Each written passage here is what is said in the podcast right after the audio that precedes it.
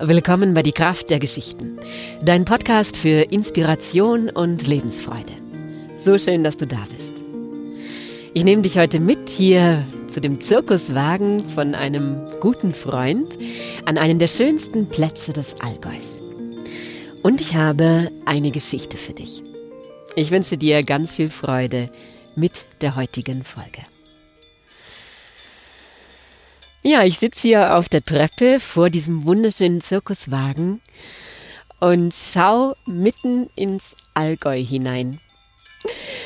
Da vorne auf der Wiese grasen ein paar Kühe und da drüber ist der Wald und dann die Allgäuer Berge. Das ist so schön. Andreas liegt hier vor mir im Gras mit den Kopfhörern auf.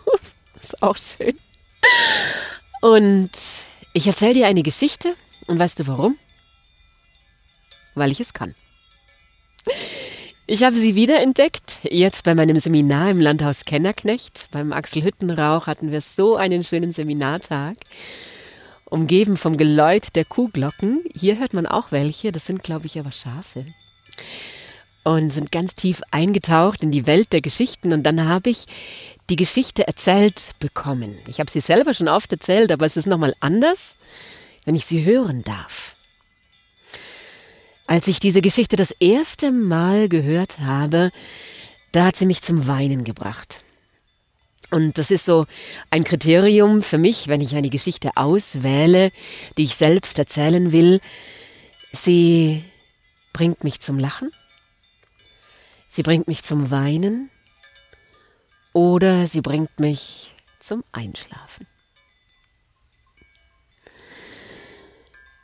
Ja, und diese Geschichte, diese Geschichte, die nimmt dich und mich jetzt mit nach Indien, nach Rajasthan. Am Pushkar See, da ragt dahinter ein Berg auf, und dort lebte ein Bauer. Ich war dort selbst vor langer Zeit. Die Frauen in Pushkar, in Rajasthan, die tragen so ganz bunte Gewänder. In Gelb, Orange und Rot mit so Spiegeln verziert und die Tücher ihrer Saris über dem schwarzen Haar. Den Nasenring, sie sehen wunderschön und wild aus, diese Frauen. Und da war oben am Berg also ein Haus, ein einfaches kleines Haus, und da lebte ein alter Mann. Die Sonne schien jeden Morgen zum Fenster herein, er war zufrieden und er führte ein einfaches und gutes Leben.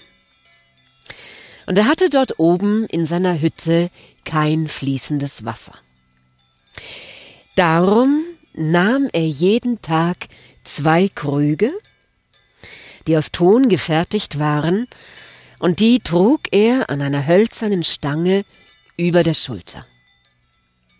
Und so ging er hinunter zum See, zum Puschka-See, und er sah dort, wie die Frauen in das Wasser stiegen, um ein heiliges Bad zu nehmen.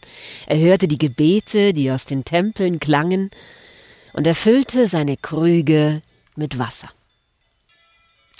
Dann nahm er die hölzerne Stange wieder auf die Schultern und stieg den Berg hinauf, zurück nach Hause.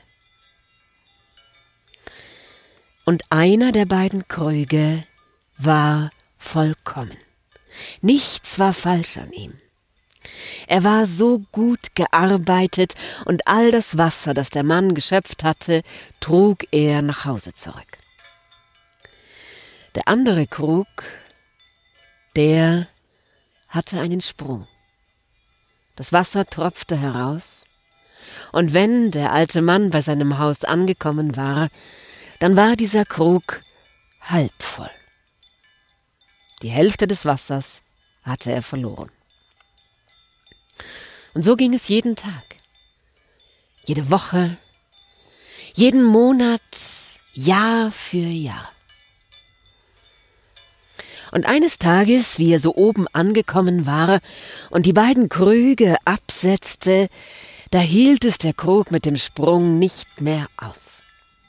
Und er sprach zu dem alten Mann, ich schäme mich so. Es tut mir so leid. Bitte, bitte wirf mich fort. Aber was ist denn? sagte der Mann. Warum? Ja, siehst du nicht, dass ich einen Sprung habe? sagte der Krug. Ach, ich bin zu nichts nütze. All das Wasser, das du schöpfst, ich verliere die Hälfte davon. Schau den anderen Topf an. Er ist vollkommen, nichts ist falsch an ihm. Aber ich. Ich bin zu gar nichts nütze. Ich schäme mich so. Bitte wirf mich fort. Gut, sagte der alte Mann, aber bevor ich das tue, will ich dir noch eine Frage stellen. Siehst du den Weg, den wir gekommen sind? Ja. Was siehst du auf der einen Seite des Weges? Ich sehe staubige, karge Erde. Gut. Was siehst du auf der anderen Seite?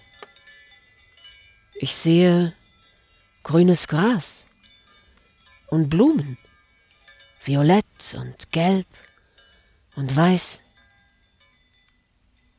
Gut. Weißt du, ich weiß schon lang, dass du einen Sprung hast und Wasser verlierst. Und ich habe gesehen, dass da, wo ich dich trage, sich die Erde verwandelt und Gras zu wachsen beginnt. Ich habe Wildblumen gesät und die sind erblüht. Siehst du, wie schön sie sind? Ich habe sie meiner Frau geschenkt und ihr eine Freude damit gemacht. Manche auch meinen Eltern. Oft habe ich die Blumen auf dem Tisch in meiner Stube und erfreue mich daran. Da wurde der Krug ganz still und nachdenklich und schaute noch einmal den Weg an, den sie gekommen waren. Und er hörte sanft die Stimme des alten Mannes, die zu ihm sprach, Glaubst du nicht, dass Gott die Sprünge in unserem Herzen kennt und sie liebt und Wildblumen wachsen lässt?